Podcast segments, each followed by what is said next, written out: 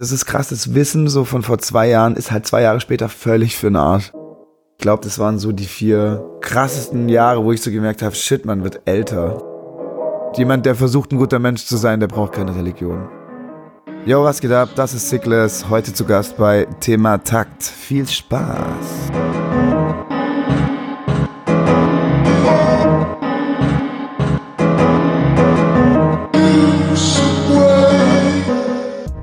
Mein heutiger Gast und ich haben was gemeinsam.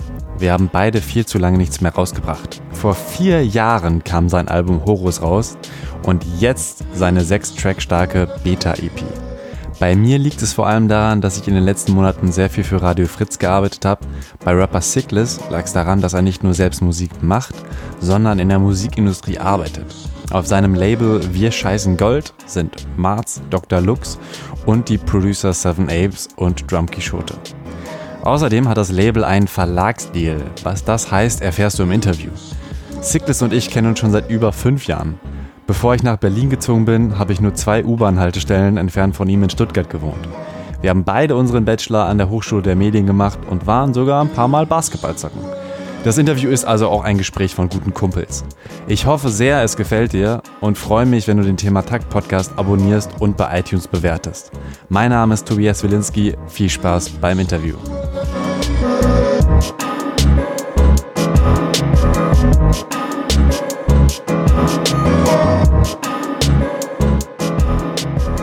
Herzlich willkommen in Berlin, Sickless. Hallo, grüße dich, Tobi.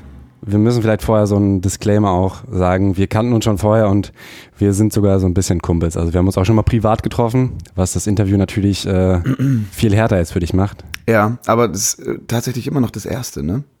Ja. Oder, oder war, wo waren das damals? Bei ähm, Horaz Stuttgart? Oder? Ah, stimmt. Ja, ich habe dich schon mal für, äh, für das Hochschulradio in Stuttgart, also daher kennen wir uns ja, du bist Stuttgarter Rapper ja. und ich habe in Stuttgart studiert und dann war es ähm, anlässlich des Stuttgart-Festivals aber, glaube ich, ne, dass ich dich eingeladen habe. Ah, okay, krass. Ja, das ist schon auf jeden Fall locker drei Jahre her.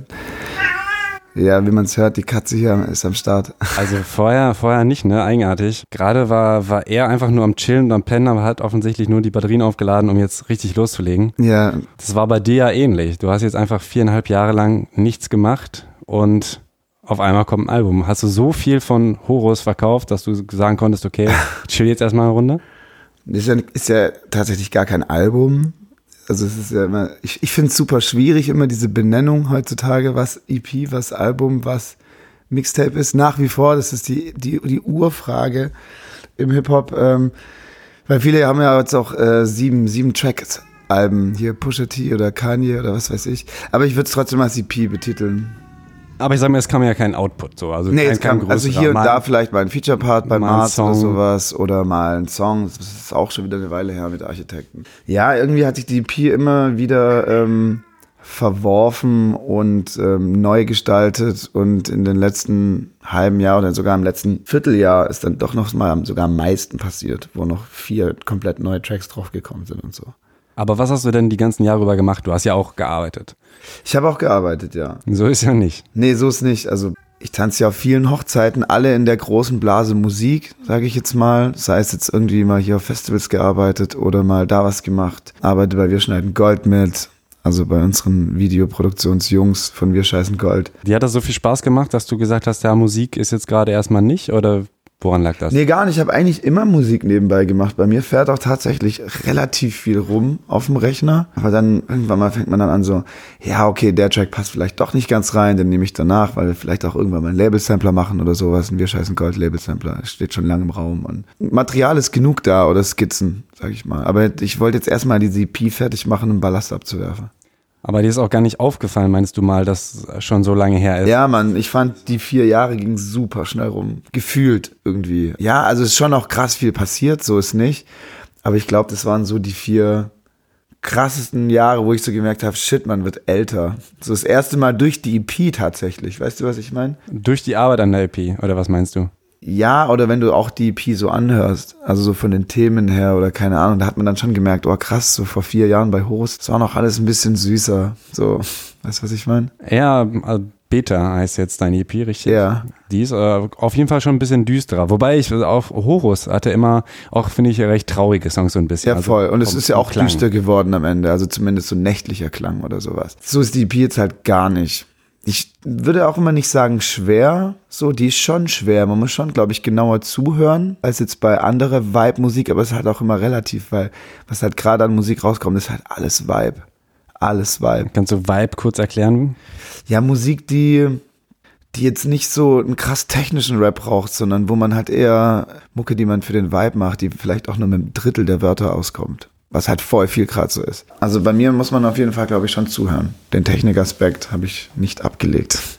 Aber würdest du sagen, es hat sich was verändert an der Herangehensweise von dir? Eine Platte zu machen? Mhm. Und auch vom Schreiben oder von, von den Songs. Bist du auch Mm. weibiger geworden? Ja, ein bisschen schon. Ähm, ich fand es auf Horus manchmal ein bisschen arg anstrengend. Also nicht anstrengend, aber so zu viele Silben, zu viele Ver Verse oder zu viel einfach an Rap-Rap. Habe ich jetzt schon auch bei bestimmten Tracks, aber ich versuche tatsächlich schon immer mit weniger Wörter auszukommen. Das finde ich eine, Königs, eine Königsdisziplin, mit wenig Wörtern viel zu sagen. Das merkt man ja auch beim äh, ersten Song Memento. Da startest du erst nach 55 Sekunden. Das Ja. ist ein bisschen, ne? Wolltest du da noch ein bisschen die, die Vorfreude, die Antizipation, ja, wann, wann rappt er denn? Ich habe erst gedacht, das wäre das Instrumental-Album, was du mir geschickt hast. Ach krass, okay. Also es ist tatsächlich krass. Ähm, wir haben ignorant lange Intros und Outros. Ich find's aber voll geil. Ich liebe Beat-Interludes, macht aber keinen Sinn mehr so in Zeiten von Spotify-Playlisten. Aber dann dachte ich mir halt, dann gibt's halt lange Outros, wo der Beat nochmal runterfährt und nochmal hochfährt. Ich lieb das immer. Ich habe gerade eben, ähm, als ich zu dir gelaufen bin, ähm, nochmal Plattenbau Ost gehört von Zugezogen Maskulin. Und die haben auch so ein ignorant langes Outro in dem Track, wo der Beat nochmal hochfährt. Und ich lieb das. Und das musste bei meiner EP irgendwie auch sein. Und ich feiere die Produktion halt auch krass. Und Enaka findet es auch geil. Ja, man, lass den Beat laufen noch am Ende. Und ist halt auch irgendwie so ein Credit an den Produzenten, finde ich. Horus war ja komplett von Drum Quixote produziert, ne? Ja, und ein Dexter-Beat, genau. Welcher, welcher Beat war von Dexter? Lego Book. Ah, okay. Ähm, aber jetzt ist auf jeden Fall ein bisschen weniger Drum Quixote, ein bisschen mehr NRK und wer ist noch dabei? Seven Apes. Also ein Beat ist von Ghanaian Stallion, ein Beat hat Drum Quixote und Seven Apes zusammengebaut. Da kommt das Gerüst vom, vom Dominic und der Seven Apes hat den Rest gebaut. Salo hat insgesamt drei Tracks auf der EP und äh, noch zweimal. Seven Names ist Salomo, ne? Genau, das ist der Salomon, der viel zitierte, super tolle Beatbauer. Der auch auf deinem Verlag ist, ne? Kann man da, glaube ich, zusammen. Und auch auf dem Label tatsächlich. Okay. Also ich mache auch ähm, den Vertrieb von so einem ganzen Beat-Shit. Mhm. der ja jetzt auch ganz gut lief. Also der hat jetzt so eine Beat-EP rausgebracht, Marbles heißt die. Ähm, wir haben einen Song nach New York zu diesen Playlisten gepitcht. Lush Lo-Fi hat es direkt übernommen.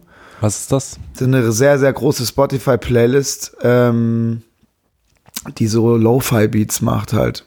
Also so Beats, die halt so jazzy Lo-Fi-Beats, so chill, re, äh, Beats to chill und relax to, oder wie heißt die Playlist bei YouTube, dieser Live-Kanal. Genau solche Beats macht er und hat jetzt, glaube ich, auch 100.000 monatliche Hörer, weil der Song Krass. hat auch einen Song davon mit Digital Look gemacht von Sichtexo, der lief auch voll gut. Und der baut bei uns halt krass viele Beats gerade. Ja, ich verwalte ein bisschen sein Beatarchiv, weil er ist so ein Künstlerkopf und äh, alles, was darüber hinausgeht, stresst ihn so. Dann muss ich halt sein Beatarchiv und aber ist ja auch cool, weil ich kann dann halt meinen Rapper-Homies äh, die Beats zeigen oder Beats schicken und wenn die Bedarf haben, ist doch cool, da haben wir doch alle was von.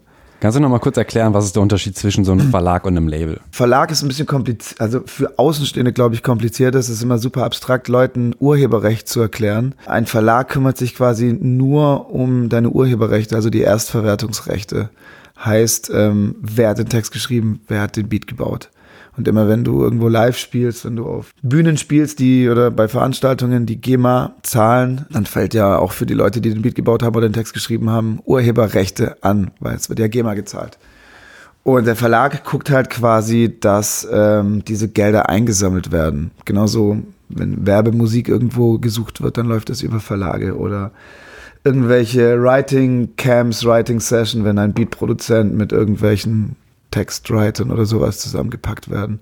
Das heißt, das macht ein Verlag. In, in diesem Fall heißt es, die GEMA sagt dann euch als Verlag Bescheid, hey, das wird da und da gespielt und dann müsst ihr nochmal Kontakt aufnehmen zum Veranstalter? Nee, ähm, man, es gibt immer so eine, so eine Titelliste, die man abgibt, wo man quasi aufschreibt, wo man heute gespielt hat, ähm, welche Songs man heute gespielt hat, was der Eintritt war, was weiß ich, da gibt's ja so Bemessungsgrundlagen, wie viel GEMA anfällt.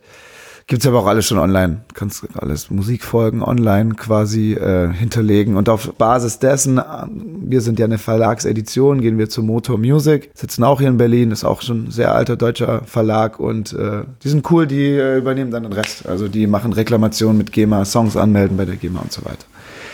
Und Das was, ist der Verlag. wa- was ist dann jetzt nochmal dein Job? Weil wenn, da, wenn das eh schon die Listen sind und so weiter, was genau musst du dann noch äh, als Ich habe da reine A&A-Tätigkeit eigentlich als Editionär, also wirklich die das Bürokratische da hinten macht unser Verlag. Dafür kriegen sie aber dann halt auch von dem ganzen GEMA-Baum 20 Prozent, was für mich vollkommen in Ordnung ist, weil ähm, die machen einen guten Job und halten mir halt einfach komplett die GEMA von der Backe. Ich bringe den Input ran.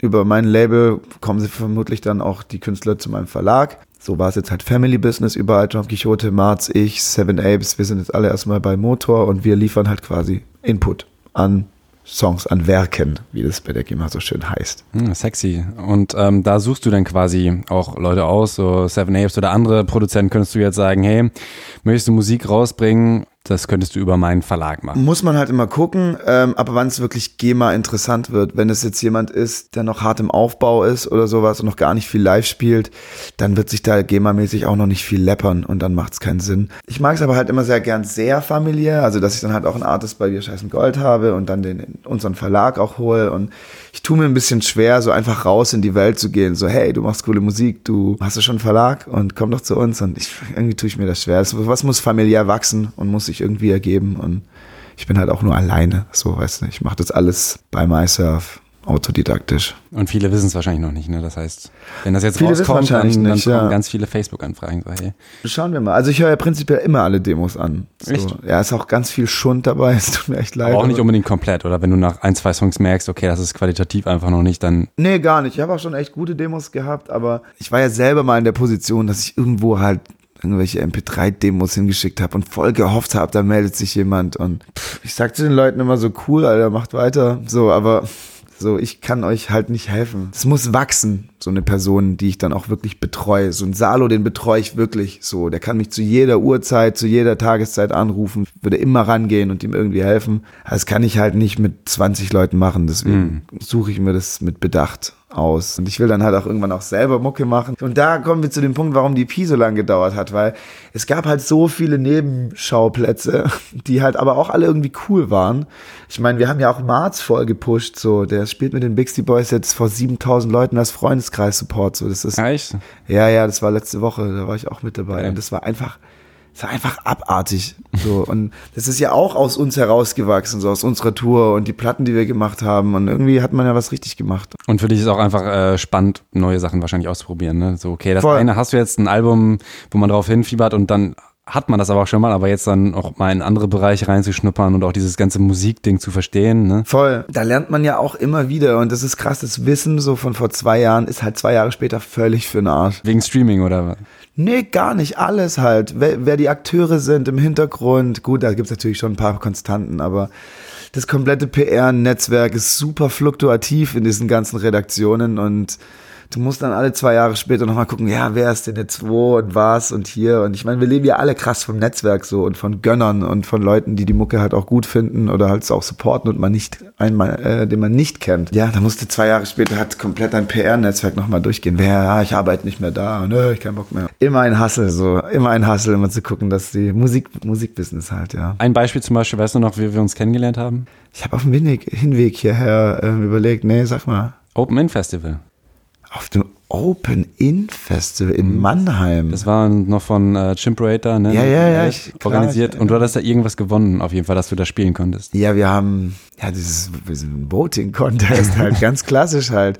Es wird eine Facebook-Galerie gemacht mit sieben Bands und die mit den meisten Likes durften anfangen. Und da haben wir alle Leute gestresst. Und dann durften wir das spielen. War aber ein witziger Tag, weil da habe ich, glaube ich, auch zum ersten Mal Dexter kennengelernt. Ja, waren doch schon einige Leute irgendwie da. Du warst auf jeden Fall so voll aufgekratzt und so und kamst so in diesen winzigen Backstage-Bereich, wo es irgendwie auch nur Red Bull und Wodka gab. Und ähm, dann wusste ich gar nicht, wer du bist. Und da äh, haben wir auch gerade darüber geredet, Marc Leopoldseder, der damals auch, glaube ich, noch für die Juice gearbeitet hat, meinte dann, ja, das ist Cyclist hier und so. Und Marc Leopoldseder, deswegen meinte ich, ist halt ein Beispiel. Der hat halt er uns vorgestellt? Juice nee, da warst du schon weg, weil ich wollte nicht so äh, uncool rüberkommen, so wer bist du, sondern ich habe gedacht. War der Marc da auch da? Ja, ja, also im Backstage. Das klar. ist doch jetzt schon locker sieben Jahre her. Das war locker 2011 oder 2000. Nee, lass es 2012 oder 13 ich gewesen glaub, 2000, ja, könnte 2012 oder 13. Ja, ich glaube. Schon ein paar Jährchen. Genau, und da war er noch bei Juice und jetzt ist er zum Beispiel bei Believe und macht genau. den Vertrieb und sowas. Von daher ein Beispiel für früher mal Presse gewesen und genau. jetzt nicht mehr. Aber immer noch in der Musikindustrie. Das zum Glück, ja, das zum Glück. Und äh, werde ich auch halt gerne äh, irgendwann als Gast im Interview haben und ausquetschen. Aber bevor ich es vergesse, hier Horus, weißt du, weißt du noch, was du mir für eine Widmung da reingeschrieben hast? Ich habe dir da eine Widmung reingeschrieben. Ich erinnere mich, aber ich weiß nicht hier, mehr hier was. Ist, hier ist die CD und vielleicht kannst du einfach einfach noch mal lesen, weil ich fand es ganz schön. Ich fand es hat mich berührt. Wow, habe ich das wirklich reingeschrieben? habe ich das wirklich reingeschrieben? Das ist deine Schrift, oder? Das ist meine Schrift, ja. Hm. Witzig. War das in. Äh, ja, lies doch mal vor, bitte. Äh, da steht, wenn ich schwul wäre, wärst du meine erste Wahl. Oh, ist schon süß, oder? War das in der besagten Nacht im Q bei der Release Party? Das war bei der Release Party, ja. Krass. Ja, das hätte ich jetzt auch sofort gewusst, weil die, ja, wir waren ja alle komplett, komplett raus nach dieser, nach dem Abend.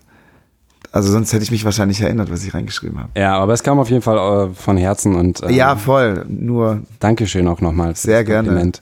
Hat nicht jeder so eine Widmung, oder? Nee, auf keinen Fall. Von daher, äh, ja, also auch eines meiner Lieblingsalben tatsächlich. Äh, ich habe ja mal eine, so ein kleines Ranking auch für Rappers In, wodurch du ja auch bekannt geworden bist. Ne? VBT hast du damals mitgemacht, auch vor zig Jahren wahrscheinlich mittlerweile.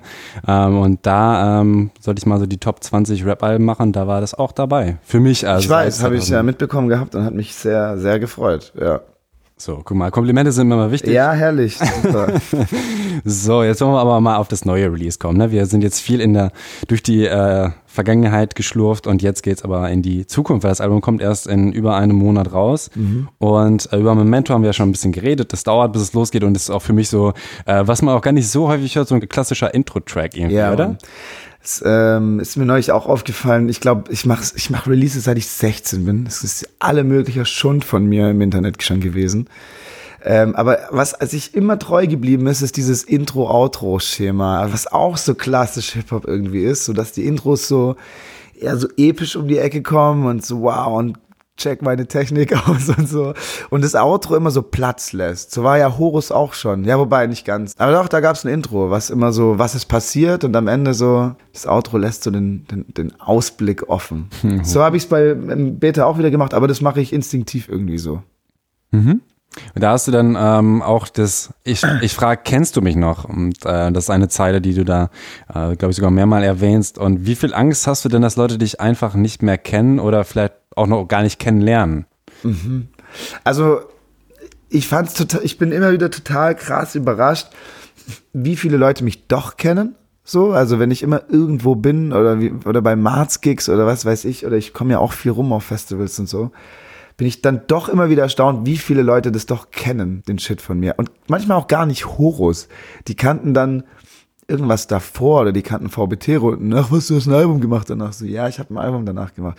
Ja, egal, check ich aus, check ich aus, voll geil, wann kommt was Neues? So, ja, keine Ahnung, mal schauen. Aber ich glaube schon, ich bin eigentlich relativ guter Dinge. Ich habe schon immer gesagt, so wenn, wenn Zeug gut ist, so, dann wird es angeguckt und dann schaut man sich das an und ich mache mir da nicht so Sorgen. So, ich, ich würde mich lieber freuen, wenn es die richtigen Leute erreicht. Da draußen gibt es bestimmt viele Leute, die so Bock auf den Rap haben, den ich mache. Das sind auch Leute, die wahrscheinlich eher gerne auch mal Texte zwei, drei Mal hören, um alles zu verstehen oder sowas. Da würde ich mich mehr freuen, wenn es natürlich bei solchen Leuten gut ankommt. Ja, aber ist auch unwahrscheinlich, dass es bei den Leuten ankommt. Ja, ja. Also, es ist wieder so oder so die Ja, natürlich, es ne? wird äh, wahrscheinlich die Leute erreichen, ja. Aber du hast ja auch die Zeile, tausch den Trauerflor gegen Kapitänsbinde. Kann ich das auch so verstehen, dass das Kapitänsding für dich einfach auch wie scheißen Gold, Label, Verlagsding so ein bisschen ist, dass du dich halt eh so ein bisschen als der Typ, der sich auch um, um andere kümmert und nicht nur um deine eigene Karriere? Ja, schon. Das auch. Und witzigerweise ist die Line entstanden, ähm, ich spiele ja wieder Fußball, so ein bisschen ambitionierter, so im Raum Stuttgart. Und es gibt mir voll viel, das ist voll fett. Ich war jetzt die komplette Vorbereitung bis zu dieser Berlin-Woche so in jedem Training, habe jedes Spiel mitgemacht. Und ein Spiel, weil unser Kapitän nicht da war und der zweite auch nicht, so war ich wieder Kapitän so von voll vielen jungen Spielern so in der Bezirksliga, schon nicht so unambitioniert. Und da hatte ich dann dieses Wort Kapitänsbinde und dachte mir so, geil, kann man voll geil drauf voll geil drauf flexen so und dann ist es so da in dieser Memento-Zeile reingekommen. Aber ja, auch weil ich äh, gern ähm, Leuten helfe oder mein Knowledge weitergebe, Netzwerke und so, deswegen auch Kapitänsbände im eigenen Camp. Mach mein Kopfkino zur Vernissage, bisschen mehr vom Moment, weniger Kesera. Mhm. Kesera ist ja auch ein Song von dir, ne? Ja. Ja, ja. Aber was meinst du davon, damit genau? Es war gar nicht so auf die also auf den Song von mir damals bezogen. Relativ simpel eigentlich. Also so wie ich es genau sage, ohne Bezug zum Song.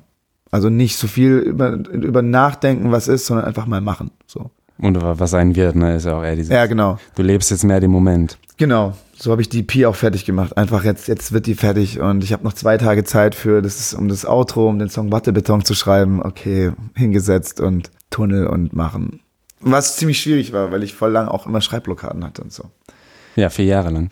Nicht ganz vier Jahre. Zwischendurch ist ja immer was entstanden, aber dann war wieder eine Schreibblockade. Es war ein oder zwei Songs mehr und so. Es war ein bisschen, war harte Arbeit, harte emotionale Arbeit, auch das Baby so. Aber gibt es, äh, hast du da irgendwelche Tricks für dich gehabt, um weiterzukommen, oder hast du gedacht, okay, ich muss jetzt einfach warten und irgendwann kommt es wieder von alleine? Ich glaube, jeder Künstler kennt es, dass es dann irgendwann von alleine wiederkommt. Oder man braucht, also man muss schon dran arbeiten. Ich hab, war auch viel in Agenturen, äh, Konzeption, da sitzen nicht die Leute, die immer voll, ich setze mich jetzt hin, ich nehme den Stift in die Hand und schwuppdiwupp steht da der Claim und so. Weißt du, was ich meine? Das ist, das ist die, die härtesten Kreativschaffenden ähm, das ist harte Arbeit. Die haben auch Methodiken, die haben Techniken und was weiß ich. Und von jeder Künstler hat da, glaube ich, so seine eigenen ein bisschen, wo man schreibt, wie man schreibt, was man macht, wie die Abläufe sind. So, das ist immer witzig, unter Rappern sowas zu unterhalten, wer so seine Eigenheiten hat, wie er schreibt.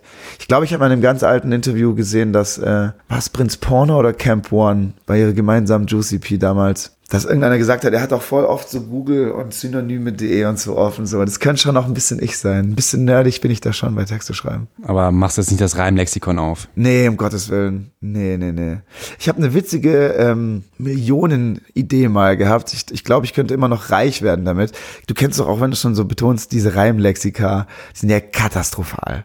Wenn du da was reingibst, dann ist es ja die völlige Grütze, so manchmal, was dabei rauskommt. Und ich habe mal überlegt, ähm, das ist jetzt ein kleiner Diskurs, ähm, mhm. ich war schon immer so ein Reimnazi und ich habe mich mal mit einer Englischlehrerin früher ganz hart äh, in die in die in die äh, Wolle, Wolle Halle, bekommen, Haare, die Haare bekommen, wie auch immer. Ähm, ich kannte den aus dem MC-Forum, so Brontosaurus Futter auf Konto Auszug Drucker. Das war für mich so ein, ein, ein uh. perfektester Reim es gibt keinen perfekteren Reim. Den sage ich auch immer, wenn es um so mehrsilbige Reime geht. Und sie war so, nein, es reimt sich nicht. Futter reimt sich nicht auf Drucker. Und ich so, alter Maul, Mann, es reimt sich perfekt. Und dann habe ich schon verstanden, damals, schon als 16-, 17-Jährige, dass es so äh, Phonetik und Lautsprache und sowas auch gibt. Warum reimt sich Rolex nicht auf komplex? Weil das O und das E verschiedene Lautsprache-Vokale sind. Weißt du, was ich meine? Man kann O anders betonen, man kann E anders betonen. Und dann habe ich mir mal so eine Excel-Liste gemacht, wo ich Lautschrift, Vokal, Zusammenstellungen quasi so reingeschrieben habe in auch, die Excel. Auch ein geiles Wort, auf das man reimen könnte, ne? Ja, lass es mich noch besser formulieren. Lautschrift, Vokal, äh, Kombinationen, genau. Und dann habe ich da so Wörter eingetragen. Und das Geile ist, Lautschrift ist international. So bedeutet, du kannst ein finnisches Wort da eingeben und es kommt ein thailändisches Wort raus, weil es genau die gleiche Lautschrift, Phonetik, Folge hat und so. Hat noch ein paar Kinderkrankheiten, aber ich dachte mir, das könnte man voll internationalisieren und auch noch mit so Spracheingabe und sowas machen. Und das wäre ultra krass. So, wer nutzt es? Keine Ahnung. Wer Bock auf Reime hat. Aber ich glaube schon, das könnte so ein bisschen revolutionieren. Ist noch krasser als Haftbefehl mit Arabisch und Türkisch und deutsche Wörter. Dann hast du noch Finnisches drin und sowas. Und Keine Ahnung, aber prinzipiell auch, erstmal kann man auch filtern, so nur Deutsch. Weißt du, was ich meine? Aber es ist eine witzige Idee. Jetzt habe ich es leider ausgeplappert. Ähm, wenn jemand es dann machen sollte, genauso wie ich es gesagt habe, dann möchte ich Anteile. Hm. Ich claime Urheberrecht. Okay, ja, äh, das wird bestimmt super easy, dass, du, dass du Anteile an diesem genialen Unternehmen bekommst. Jetzt wollte ich noch eigentlich irgendwas dazu sagen zu dieser, zu dieser Idee, zu den. Ach ja, stimmt, äh, mit dem ähm, Äh, da muss ich an Afro denken, der eben ähm, quasi englischsprachige Songs genommen hat, so diese Klassiker und dann auf Deutsch mit genau diesem Ansatz. Das genau, genau, genau. Das Afro-Projekt fand ich persönlich, ich wusste genau, dass es für manche Leute krank sperrig ist. So, so was rappt der zum Teufel da, wenn du die Info halt einfach nicht hast dass er ähm, so die, die Nas-Tracks phonetisch übersetzt hat. Und das fand ich voll krass und ich musste das mich auch kurz rein nerden, bis ich da wirklich die wahre Liebe entfalten konnte gegenüber dem Projekt. Weil die Songs oder die Texte ja dann teilweise weniger Sinn Ja, ergeben. völlig, völlig sinnfrei. Aber schon, man hat schon verstanden, um es, was es geht. Ne? Manchmal, so, ja. manchmal, also, also ich meine, dafür, was es ist, ist natürlich auch mega. Ich habe auch Afro dafür mal Props gegeben in Münster, als wir zusammen gespielt haben.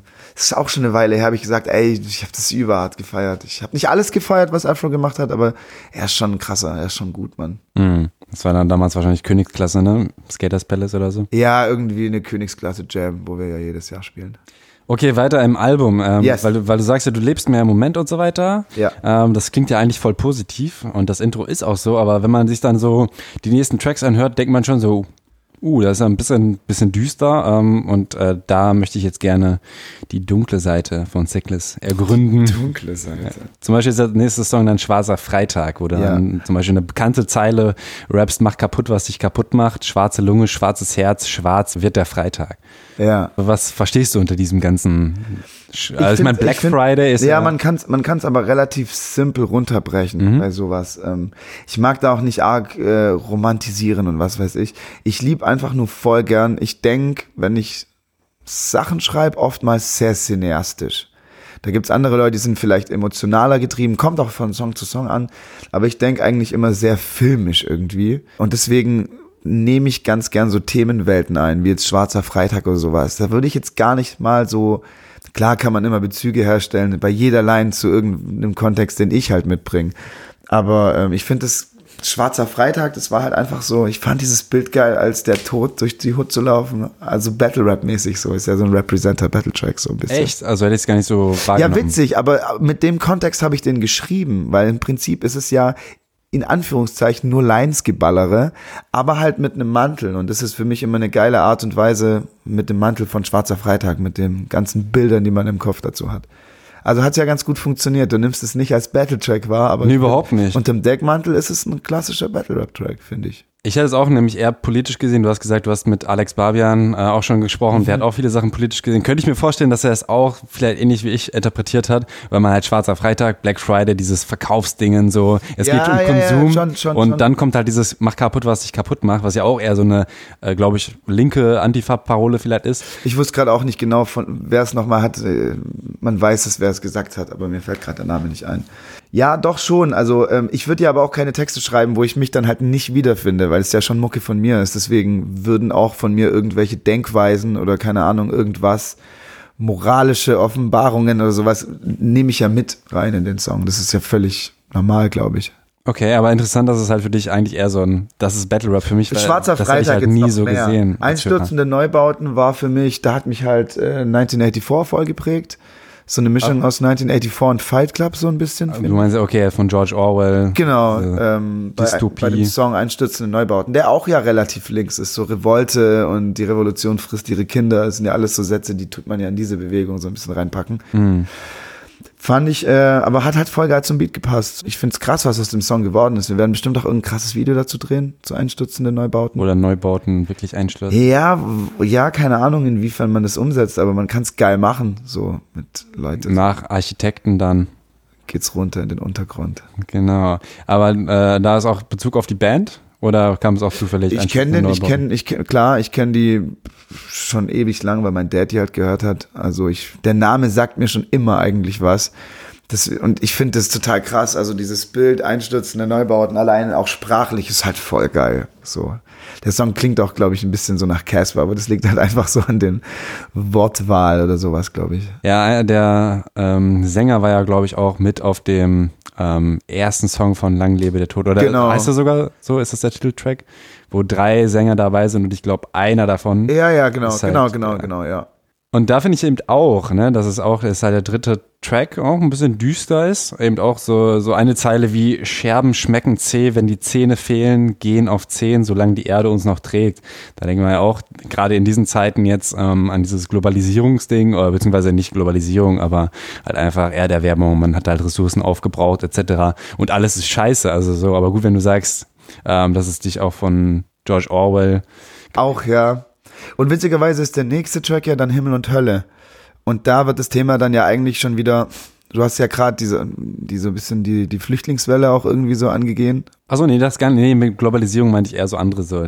Okay, okay, ja, auch. Aber ich finde, die zwei Tracks funktionieren trotzdem hintereinander ganz gut, weil Himmel und Hölle dann wieder, wieder ein anderes Thema ist. Also ich tue schon große Themenkisten aufmachen, das ist mir schon relativ bewusst. Ich weiß auch nicht, ob das auch gegen mich krass verwendet werden kann, aber ich hat sich eigentlich ganz gut angefühlt. Wie meinst du, gegen dich verwendet werden kann? Dass ich jetzt ähm, als Artist, der jetzt vielleicht nicht der gebildetste Rapper der Generation ist, aber relativ viel Themenwelten aufmache. So hier einmal diese ganze linke Sichtweise, so mit Einstürzen, Neubauten, dann Ach so, okay. die Flüchtlingsfrage dann da und äh, ja, also du weißt, wie ich meine, oder? Ja, ich habe erst gedacht, weil du meintest, du hast ja nur angedeutet, du bist jetzt nicht gegen Geflüchtete. So. Ach so, nein. Wer Himmel und Hölle hört, wird es ja, denke ich, schon rausholen. Nochmal kurz so auch äh, noch ein paar Zeilen zu Einstürzen, Neubauten, weil du da eben auch, ne, wenn die Stille in die Nacht halt, purpurne Flüsse auf dem Asphalt, einstürzende Neubauten, sie strömen raus zum Tanzen aus dem Kämmerchen, wenn die Flammen aus dem Fenster springen. Ja.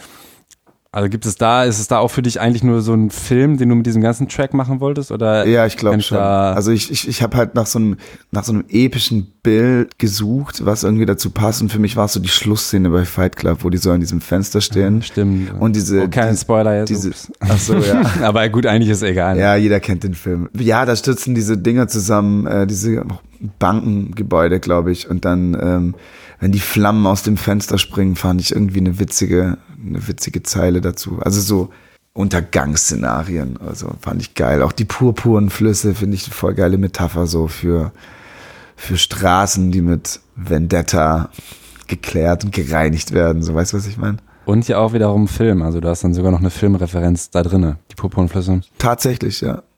Du kleiner Filmnerd. Und ja. Himmel und Hölle ähm, ist dann so, okay, alles ist tot und jetzt, äh, na eigentlich gar nicht mal, ne? Da, da, also man kann nicht sagen, dass er anschließt, ne? Nee, das ist gar nicht, nee, aber. Und den hast du auch schon vor Ewigkeiten live gespielt. Den gibt's tatsächlich schon sehr lang und irgendwann mal, ich konnte mich nie trennen von dem Track. Und mir ist der auch voll wichtig von der politischen Aussage her. Ich weiß nur, dass er, glaube ich, der schwer zugänglichste ist auf der, auf der Platte. Warum? Ich, weil er so extrem viel Aufmerksamkeit fordert, wenn man ihn hört, glaube ich. Am meisten von allen Songs. Echt? Denke ich, ja. Weil gerade Himmel und Hölle ist ja so ein Ding, das hat man schon oft gehört. Dann denke ich mir, sind viele, die das anklicken und hören, denken, ah, okay, Himmel und Hölle, na, Heaven okay. and Hell, hat man ja schon häufig interpretiert gehört, so in, in, in diesem, in dem Namen. Da ist einstürzende Neubauten oder so, alleine vom Titel, glaube ich, viel oder Schwarzer Freitag. Das ist für mich, glaube ich, dann schon, weil ich mir da die Gedanken mache, okay, warum heißt es jetzt Schwarzer Freitag? Ja, ja, so ja, okay, okay. Aber wieso für dich ist es ähm, so ein schwieriger Song, meinst du? Vielleicht, weil ich ihn halt auch schon so lange gehört habe. Andererseits rappe ich bei Schwarzer Freitag auch zwei Parts durch und es kommt noch ein Refrain. Vielleicht hat es auch damit was zu tun, dass ich ähm, ja eigentlich immer ich wollte ja weniger Zeilen, also weniger Silben benutzen in Zeilen. Ähm, aber ja, ich musste die EP irgendwann fertig machen und Himmel und Hölle war dann so, doch, der gehört mit dazu, weil Enak hat noch ein Beat gebaut, der halt auch voll geil anschließt und die ganze Klangwelt passt jetzt eigentlich ganz gut zusammen. Enna hat da nochmal Himmel und Hölle neu gebaut, ich habe ihn nochmal neu aufgenommen, also alles irgendwann in den zwei Jahren. Ja, früher war es ein anderer Beat, ne, meine ich auch. Der Beat war eigentlich der gleiche, aber halt noch weniger ausproduziert. Der war so schon relativ alt bei Enna, der lag schon rum eine Weile. Und er so, nee, ey, gut, wenn du den Song unbedingt drauf haben willst, ich baue dir den nochmal neu. So. Und dann war der halt übel fett. Und wieso ist der jetzt für dich politisch? Himmel und Hölle. Mhm. Ich glaube, es ist sehr, sehr eindeutig, dass ich mit voll vielen der Bilder oder der Metapher, die ich in den Song benutze, äh, die Flüchtlingskrise, die halt entstanden ist, ähm, thematisiere oder beziehungsweise mit der Art und Weise, wie teilweise auch umgegangen wird mit der ganzen Sache. Bomben und Panzer vom himmlischen Staat, die Gier ist enorm, wir wollen mitverdienen dran, sie fliehen vor dem Tod, aber wir sehen rot, wenn sie kommen, fängt die Jagd mit der Mistgabel an. Das ist eigentlich sehr klar runtergebrochen, um was da geht. Mhm. Ist auch nicht immer leicht bei so einem Thema, aber ich fand, ich, ich habe einen guten Zugang durch diese ganzen biblischen Metaphern zu dem, zu dem Text, als ich den geschrieben habe, bekommen. Bist du gläubig? Nee, gar nicht. Also ich, ich, da gibt's ja voll viele so unter Nihilisten, äh, Agnostiker oder was weiß ich, was es nicht alles gibt und Atheisten und ich glaube nicht an Gott. Ich weiß nicht, ob ich an was Höheres glaube. Ich glaube an das Gute tatsächlich. Ich glaube in, in sehr abgeschwächter, esoter leicht esoterische Form, sowas wie an Karma. Hm, da hast du auch eine Textzeile, ne? Ja, und das sind auch, ich hatte, habe noch andere Songskizzen, die rumfahren, wo das auch bedient. Ähm, das ist dann alles für Zeug für Alben danach mit John Quixote. Aber ja, also ich, ich versuche ein, ein, guter Mensch zu sein. Und jemand, der versucht, ein guter Mensch zu sein, der braucht keine Religion. So sehe ich das. Da ist das Religion eigentlich völlig sekundär. Und trotzdem, ne, dafür, dass du ähm, das ja eigentlich sagst, ich glaube ans Gute, ist das Album ja wie gesagt so ein bisschen düsterer und auch gerade so eine Zeile auf Himmel und Hölle, Hass bekehrt mehr Menschen als Priester. Mhm. Das ist ja eigentlich, äh, wenn ich das von dir als Künstler höre, dann denke ich ja, boah, der Cyclist, der glaubt, dass alles schlecht ist, so ein bisschen. Weißt du, was ich meine? Ja, es ist natürlich schon krass überspitzt so und ich bin auch immer noch der Meinung, dass wahrscheinlich 80, 90 Prozent der Menschen auf der Welt total gute Menschen sind. Das ist schon sehr dystopisch formuliert alles. Ich weiß auch gar nicht, wo ich das her habe, dieses Hass bekehrt mehr Menschen als Priester. Ich habe es irgendwann mal aufgeschnappt, aber in einer anderen Variante. Ich glaube, das ist sogar ein ein ausländisches Sprichwort übersetzt. Ich bin mir gerade gar nicht sicher, wo ich es her habe. Aber ich fand es auch voll, voll den geilen Halbsatz, so, weil Priester heutzutage, Pfarrer und das Gute wird, ähm, Hass ist leichter zu versprühen, sagen wir so. Mm, das stimmt. Leute suchen eher dann immer gerne die Angst oder sowas. Weißt du, was ich meine? Meinst du, die suchen die für sich selbst oder wie meinst du das? Ja, oder die Angst vom Unbekannten oder und ähm, man versteht diese Menschen ja. Also ich kann diese Menschen, ich glaube nicht, dass jeder AfD-Wähler ein krass rechter Typ ist. Weißt du, was ich meine? Mhm. Ich glaube, da schwirren ganz arg viele Leute rum, die wollen, dass es so bleibt. Die wollen, dass es so bleibt, ja. Also deswegen nicht unbedingt Hass, aber mit Angst halt und so spielen. Und das ist ja auf dem Radar auf der gleichen Ecke Angst, Hass und das ist ja ganz nah beieinander. Deswegen. Und da knüpft auch der nächste Song dann an, Antidot, also Gegengift heißt es wahrscheinlich nicht. Gegengift, genau. Ähm, da gehst du dann ja auch ein bisschen auf dieses künstlerische Ding ein, glaube ich. Ne? Erfolg ist nicht gleich Gage. Vielleicht bringt er dir Berater, die Sklaven haben, die sagen, du wärst finanziell zu tragen. Ja. Das ist wahrscheinlich einfach ein sehr einfaches, äh, aus deinem eigenen Leben genau. begriffenes Beispiel. Ne? Rein beobachten, was ich halt ich mache das ja jetzt auch schon gute zwölf Jahre, wo ich mich wirklich besch beschäftige mit der Musikszene und auch immer in Foren war und immer gewusst habe, wo was passiert, kriegt man dann schon viel mit, so wie Artists gebrochen werden oder was weiß ich. Gibt es ja unfassbar viele Beispiele. Zum Beispiel, wie können sich Artists brechen lassen oder werden gebrochen? Ich habe es aus der Ferne so ein bisschen ähm, vom A zum J mitbekommen, damals halt, keine Ahnung. Der voll am Start war, dann ähm, ist er so Major, glaube ich, gegangen und da voll in der Maschinerie drin, komplett wieder rausgeschleudert. Aber jetzt macht er so mit die beste Musik in Deutschland, so weil er es halt selber macht.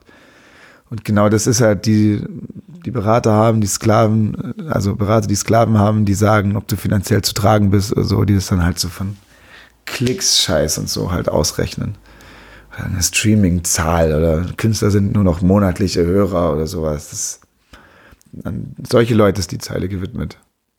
Und was ist so ein Ratschlag, den du äh, Leuten geben kannst, die jetzt gerade starten und wahrscheinlich auch gar nicht genau Plan haben, okay, was mache ich jetzt? Wie komme ich auf Spotify oder sowas? So viel wie möglich, so lange wie möglich selber machen, finde ich. Das ist so jeden Rat, den ich ähm, jedem jungen Künstler mit, mitgebe. Wenn du in der Sache gut sein willst, dann musst du halt auch ein paar Teildisziplinen beherrschen.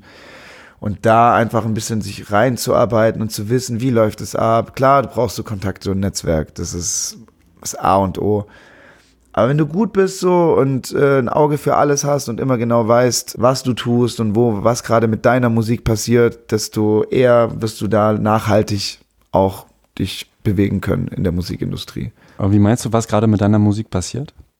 Naja, voll viele sind jung, aufstrebend, sind gut, aber boah, ich habe nur Bock, Musik zu machen und ich habe überhaupt mhm. keinen Bock auf das Ganze drumherum.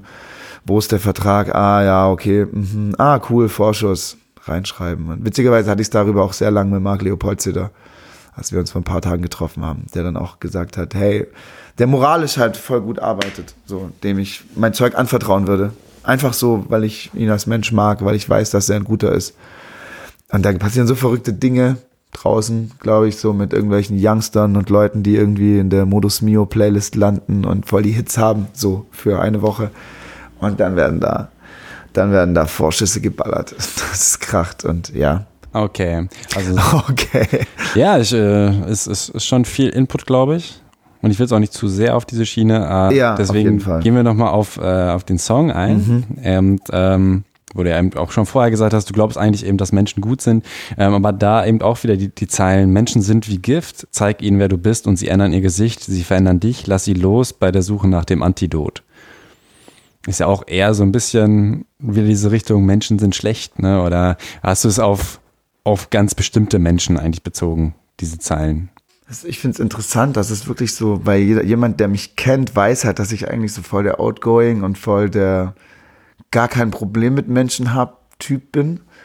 Aber jetzt, wo du so die Zeilen hintereinander packst, klingt es natürlich schon voll krass, so dass Menschen schlecht sind. Ähm ich glaube, das sind Beobachtungen tatsächlich, die sich so dann in der Form dann wieder in den Text übergehen. Also es sind gar keine, also klar, mein Freundeskreis und mein Bekanntenkreis hat sich verkleinert, wie aber bei voll vielen zwischen Mitte 20 und Ende 30 oder Mitte 30 ist. Woran liegt das? So, alle bekommen Kinder oder ziehen nach Berlin? Muss nicht mal. Es ist bei mir gar nicht so viel in den Kreisen so, aber jeder versucht irgendwo so langsam mal anzukommen. So, zumindest ein bisschen, weißt du, was ich meine? So ein bisschen gesettelter zu werden und nicht mehr das große Chaos zu leben. Man lebt sich halt auseinander, gar nicht irgendwie böse gemeint. Und die Beobachtungen, dass manche Menschen wie Gift sind, das sind dann halt wirklich so Beobachtungen, die gar nicht jetzt wirklich mit mir was zu tun hatten. Also ich könnte mich nicht daran erinnern, dass mich jemand krass abgefuckt hat in den letzten Jahren oder jetzt in den vier Jahren, äh, wo was war, so das Übliche halt, weiß Beziehungsenden oder was weiß ich, so was man halt so macht, was jeder Mensch halt seinen eigenen privaten Hassel hat. Aber abgefuckt hat mich niemand eigentlich so wirklich, ne. Aber Einzelne halt. Also man kriegt ja dann doch bei dem anderen mal mit oder bei dem mal mit oder oder Leuten, die du, wo du genau weißt, so ah, von dem halte ich mich besser fern. Weißt du, was ich meine? So, ich habe auch schon viele Leute kennengelernt in der Musikszene und wir machen alles selber und haben uns dafür Respekt verdient. Aber es kam schon immer wieder an den bestimmten Punkten so Leute, ah, nee, mit dir lieber nicht. Warum? Also hast du dann irgendwie Angst, dass sie dich runterziehen oder woran erkennst du, dass eine Person vielleicht doch nicht so gut für dich ist? Es muss, ähm, wie gesagt, dass ich mit Leuten zusammenarbeite oder jemandem was anvertraue, da muss es schon relativ familiär werden. Also nicht familiär, aber halt auf einer sehr, sehr guten persönlichen Ebene. Und bei voll vielen, denen nehme ich das dann halt nicht ab. Da gibt es alle möglichen Charaktere. Das Oberflächlich. oberflächlich, Geldgeierei da oder, oder falsche Interessen prinzipiell. Es ist jetzt nicht so, dass bei uns das große Geld zu holen gibt, aber falsche Interessen irgendwie. Oder vielleicht auch nur eine große Klappe, ich weiß es nicht. Also würdest du schon sagen, dass du gute Menschenkenntnis hast? Ja, voll. Ich bin ein relativ großer Beobachter und ich glaube auch immer voll gut Menschen lesen zu können. Auch wenn ich nicht immer so tue, als ob ich das wüsste. Aber ich kann das ziemlich gut, glaube ich, wenn ich Leute kenne, zu wissen, wie sie sich jetzt gerade fühlen oder Also auch viel Empathie, meinst du auch? Ja, ich glaube, ich bin ein sehr empathischer Mensch. Ja, definitiv. Auch nochmal Zeilen in dem Song Antidot. Sie knien vor deinem Eifer, doch lieben es, wenn du scheiterst, Mitspieler zu Feinden, sie vergiften dich mit Zweifel. Ähm, da ist, glaube ich, auch relativ klar, was du damit meinst, aber wie gehst du denn jetzt damit um, wenn jemand versucht, dir so ein bisschen Angst zu machen oder Zweifel? Oder ich meine, das kennt man ja, ha, guck mal, du musst jetzt mal wieder ein Album rausbringen und sowas. Da hast du ja wahrscheinlich schon für dich einfach klar gehabt, okay, nee, muss ich nicht, ich muss jetzt gerade das machen. Aber wie ähm, ziehst du quasi Zuversicht aus deiner, aus deiner Lebensweise, die ja nun mal auch ein bisschen gerade finanziell unsicher ist, ne, als Künstler? Ähm, indem ich tatsächlich einfach an das glaube, was ich tue. Ähm, irgendwann kommt der Punkt, an dem man halt sagt, okay, was macht man jetzt so die nächsten Jahre? Ich habe für mich entschieden, dass ich mich da jetzt einfach nochmal richtig Gas gebe, nochmal richtig, nochmal richtig Dampf, nochmal richtig, ja, einfach da fokussiert drauf sein. Habe auch alles andere links, rechts gerade so ein bisschen baustellenmäßig gekappt. Ist natürlich ein Risiko, aber ich weiß jetzt schon in der Zeit, die kommt, werde ich wieder voll viel lernen. So und voll viel Menschen kennenlernen und so, dass es danach auch wieder weitergehen wird. Ganz egal, was mit wir scheißen Gold sein sollte in fünf bis zehn Jahren. Aber kann ja sein, in drei Jahren ist ja vielleicht schon Ende, so, weil wir alle sagen irgendwie, Marz macht Solo-Shit, Sickles irgendwie, keine Ahnung und oder ich sag, ich mache keine Mucke mehr, was ich mir nicht vorstellen kann, aber dann hätte ich auf jeden Fall einen Plan B mit all der ganzen Musikindustrie Knowledge, das ich mir irgendwie angeeignet habe. Das heißt, du könntest dir auch so ein bisschen Montana Max Leben vorstellen, dass du einfach vom Rapper zum. Es ist witzig, dass er so der Blueprint ist, gell? Ja. Immer wenn es um dieses Modell geht, dann, äh, dann fällt so sein Name. Aber ja, er ist halt einer, der es geschafft hat. Also auch andere Leute, die, die sich dann halt auch. Aber ich mache es ja eh schon. Weißt du, ich mache ja genau eh jetzt schon das, was ich dann auch da tun würde. Ich glaube, es wird schwierig, sowas zu trennen. Ich glaube, du musst final aufgehört haben, Musik zu machen, weil du kannst jetzt nicht zu zu einem Major-Label arbeiten gehen und dann kommt so, ach ja, Sickles released neues Album. Bei dem anderen Label. Ne? Kommt, glaube ich, dann irgendwie nicht so geil, aber mir wird nicht langweilig, Mann. Mir wird nicht langweilig. Ich habe immer irgendwas, irgendwas, irgendwas vor. Oder ich gründe das Reimlexikon und werde Millionär. Und dann lasse ich es von irgendeinem großen internationalen Medienkaufhaus kaufen und bin in der Startup-Szene. Nein, um Gottes Willen. Ja, ich glaube, das wird nichts. Ich glaube auch. Wattebeton ist der letzte Song, auch wieder ja. outro-mäßig und auch tatsächlich der letzte, den du geschrieben hast. Ja. Sind die alle in chronologischer Reihenfolge? Wahrscheinlich nicht, oder? Eine Doch. Himmel und Hölle ist ja Ach so, in chronologischer Reihenfolge? Nein, überhaupt gar nicht. Intro, Memento kam auch relativ spät. Hm. Ich hatte auch eigentlich mal mehr Ghanaian Stallion Beats, aber das war dann schwieriger, ein EP zusammen zu frickeln. Hab auch noch einen komplett fertigen Song, der Armer Ritter heißt der eigentlich auf der EP sein sollte, aber da dachte ich so, hm, nee, ich vielleicht doch eher Label Sampler oder ich behalte ihn mal, mal gucken, was machen mit dem. Und hätte auch gar nicht so gepasst, weil da rappst du nämlich Gedanken vom anderen Ende der Welt, von Regen und Sonne, ich wäre gern ein Held, von fehlender Rolle doch nicht mehr als ich selbst. Und ja. Ich, also wenn, wenn du dich als Held darstellen willst, dann ist Amarita ja eher uncool wahrscheinlich. Ja, schon, aber auch da, ja, das, ich zeige ihn dir mal, dann weißt du, was ich meine. Okay. Ja. Aber was meinst du auch gerade mit dem Gedanken vom anderen Ende der Welt? Hm, ich hatte die Outro-Skizze schon ein paar Wochen rumliegen und ich finde den Beat krass. So, ich wollte da immer was drauf machen, das halt einfach dem gerecht wird. Hatte lange Blockade und dann äh, ist daraus so ein Collagen-Song. Also Memento trifft es ganz gut aus dem Intro, dass es halt ganz viele Collagen sind, so die sich zu einem großen Bild zusammensetzen.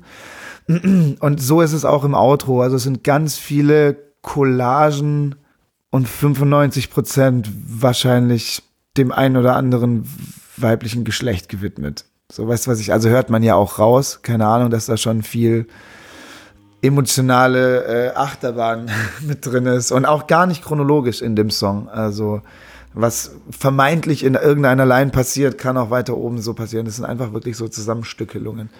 Collagen halt. Collagen, ja, deswegen fand ich, mag ich den Song auch, weil er sehr persönlich ist, aber doch abstrakt bleibt. Das mag ich irgendwie, wenn man Songs irgendwie so verpacken kann. Mhm, gerade auch dieses Bild, ne, Watte Beton. Du rappst eben, mach aus Watte Beton, such Fehler, wo eigentlich keine sind, Gedanken verloren, doch finde schon welche, wo eigentlich meine sind. Ja.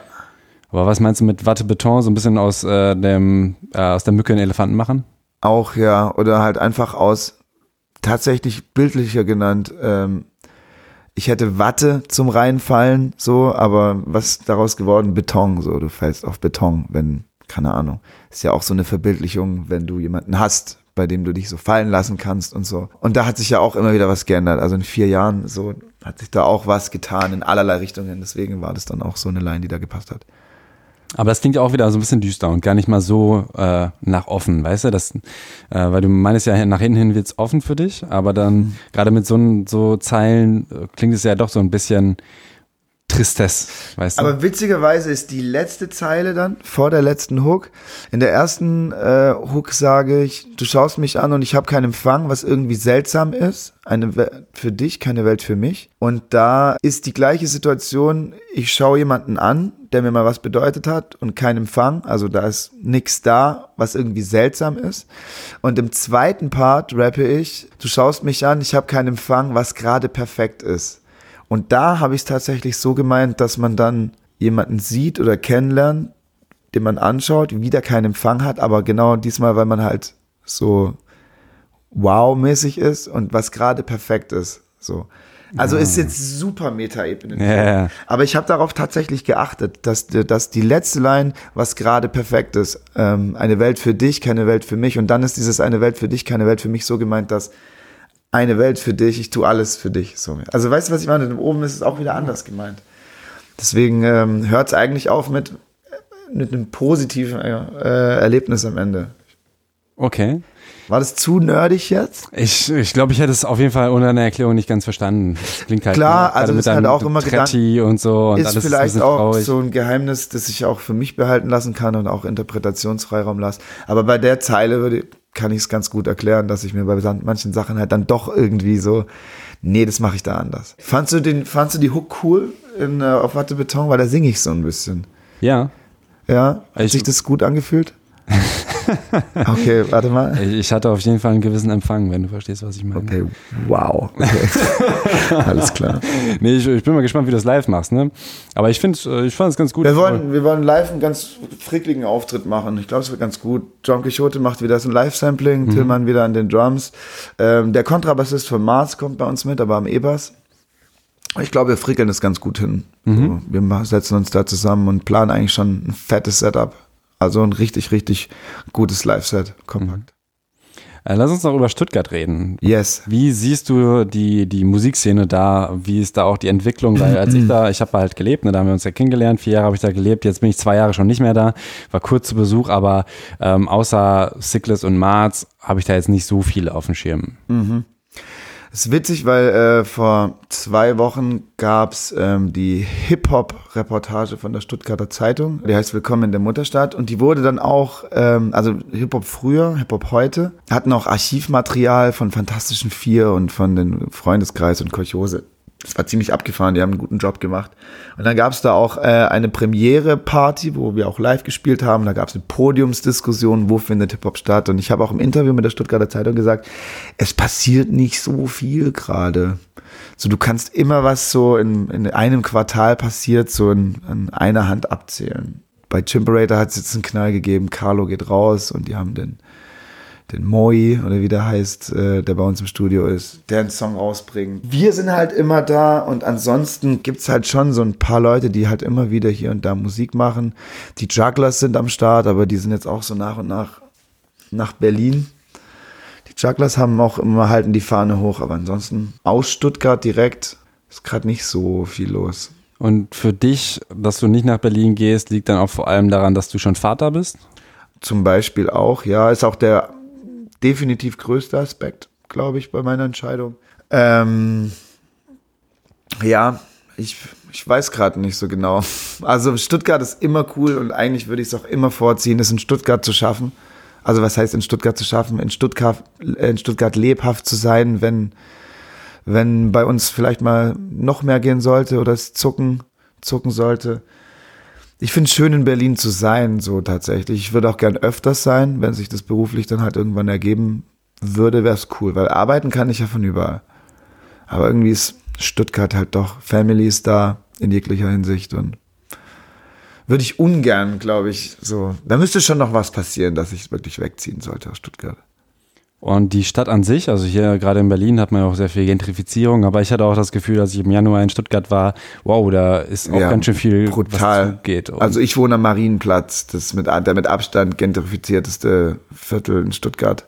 Es kommt auch voll nahe dem, äh, ich, ich haus ja gerade mal hier bei meinen Freunden Hansi und Josi, ähm, die sind halt an der Eberswalder, direkt halt Prenzlauer und Friedrichshain. Ja, das ist, also Stuttgart Marienplatz ist nicht so weit entfernt davon, von den Leuten und von den Sprachen, die du hörst und hat sich schon ein bisschen gemacht. Und viel geht halt auch zu, ne? Auch da ist viel, äh, viele Clubs machen zu und so weiter. Ja, also im Kulturbereich, im Nachtleben ist gerade auch ein bisschen tote Hose. So, da war eine Zeit lang, war es mal spannender, alles, als das Kupferstecher noch neu und frischer war und alles, aber jetzt hat sich gerade alles ein bisschen festgefahren. Jeder versucht gerade zu gucken, was so das nächste Ding, glaube ich, sein könnte, was man machen kann. Aber eher weniger als mehr, gerade nach wie vor immer. Und wie ist dein Ausblick für, für dein, dein Leben jetzt gerade? Also du veröffentlichst die äh, EP, gehst auf Tour und Irgendwann dann im Januar erst, aber bis dahin gucke ich, dass ich ganz gut Gas gebe. Ich will zu diesen sechs Tracks vier Videos drehen. Das wäre so die Idealvorstellung, was stabil wäre. Will aber auch gleich an weiteren Sachen weiterarbeiten. Hätte voll gern Bock auf eine EP mit Seven Apes. Ich würde voll gern das auch mit Drum Quixote machen. Vielleicht denke ich wirklich in nächster Zeit so ein bisschen mehr in EPs. Mhm, auch gerade so Producer Ja, genau. Finde find ich auch ganz cool und ist ja auch echt im Trend gerade, ne? so letzten ein, zwei Jahre sehr Ja, viel. eigentlich ja nur Singles und die dann halt irgendwie zusammenschieben lassen zu einer EP oder sowas. Aber kann ich mir schon gut vorstellen. Also so ein Album wird es, glaube ich, bei mir nicht geben. Das muss noch, das dauert noch ein bisschen, bis es so ein 14-Track-Album oder so ein 17-Track-Album macht. Glaube ich nicht passieren. Und du überlegst eben auch, dass du dir das nicht mal mehr pressen lässt. ne? Also ist für dich Doch, ich will es eigentlich immer gepresst haben. Ja? Aber tatsächlich bei mir auch. Also meine Zielgruppe ist anders als bei Marz. Bei Marz ist schon sehr vinyllastig. Ähm, bei mir müsste ich mal gucken. Aber wenn es nur eine kleine Auflage ist, so. Ich bin ein bisschen neidisch immer, wenn ich mein Horus, mein publikes kleine Horus-CD äh, Digipack-Case sehe und dann Marz, unsere komplette Vinylsammlung des Labels, sage ich nur Marz. und dann bin ich mal so, ach, ich meine, ich will meine Platte eigentlich auch auf einer schönen Vinyl haben. Nur für mich, ganz Ach so. ehrlich, nur für mich. nur ein, äh, eine Pressung dann. Ja, irgendwie schon. Gut, wenn du noch was hinzufügen möchtest, dann tu das. Nee, Mann, ich, ich, wir haben ganz schön viel abgedeckt. Schon, ne? Ja. Also ich, ähm, ich bin gespannt. Ich bin super gespannt, was noch folgt. Und zuversichtlich. Zuversichtlich, ja. Sehr zuversichtlich. Sehr. Ja, dann vielen Dank, dass du da warst. Vielen Dank für die Einladung. Sehr schöne Wohnung. Die Katze ist leider nicht mehr hier. Ja, es gibt auch noch eine zweite, aber die chillt immer auf, auf dem Rucksack. Ich weiß nicht warum. Katzen mögen Rucksäcke. Katzen mögen alles, was irgendwie anders ist. Oder wo man reinkriechen kann. Okay, ich wollte erst so einen Menschvergleich machen, aber jetzt hast du es mit dem zweiten Okay. Halbsatz kaputt gemacht. Danke auf jeden Fall für das Interview. Sehr gerne.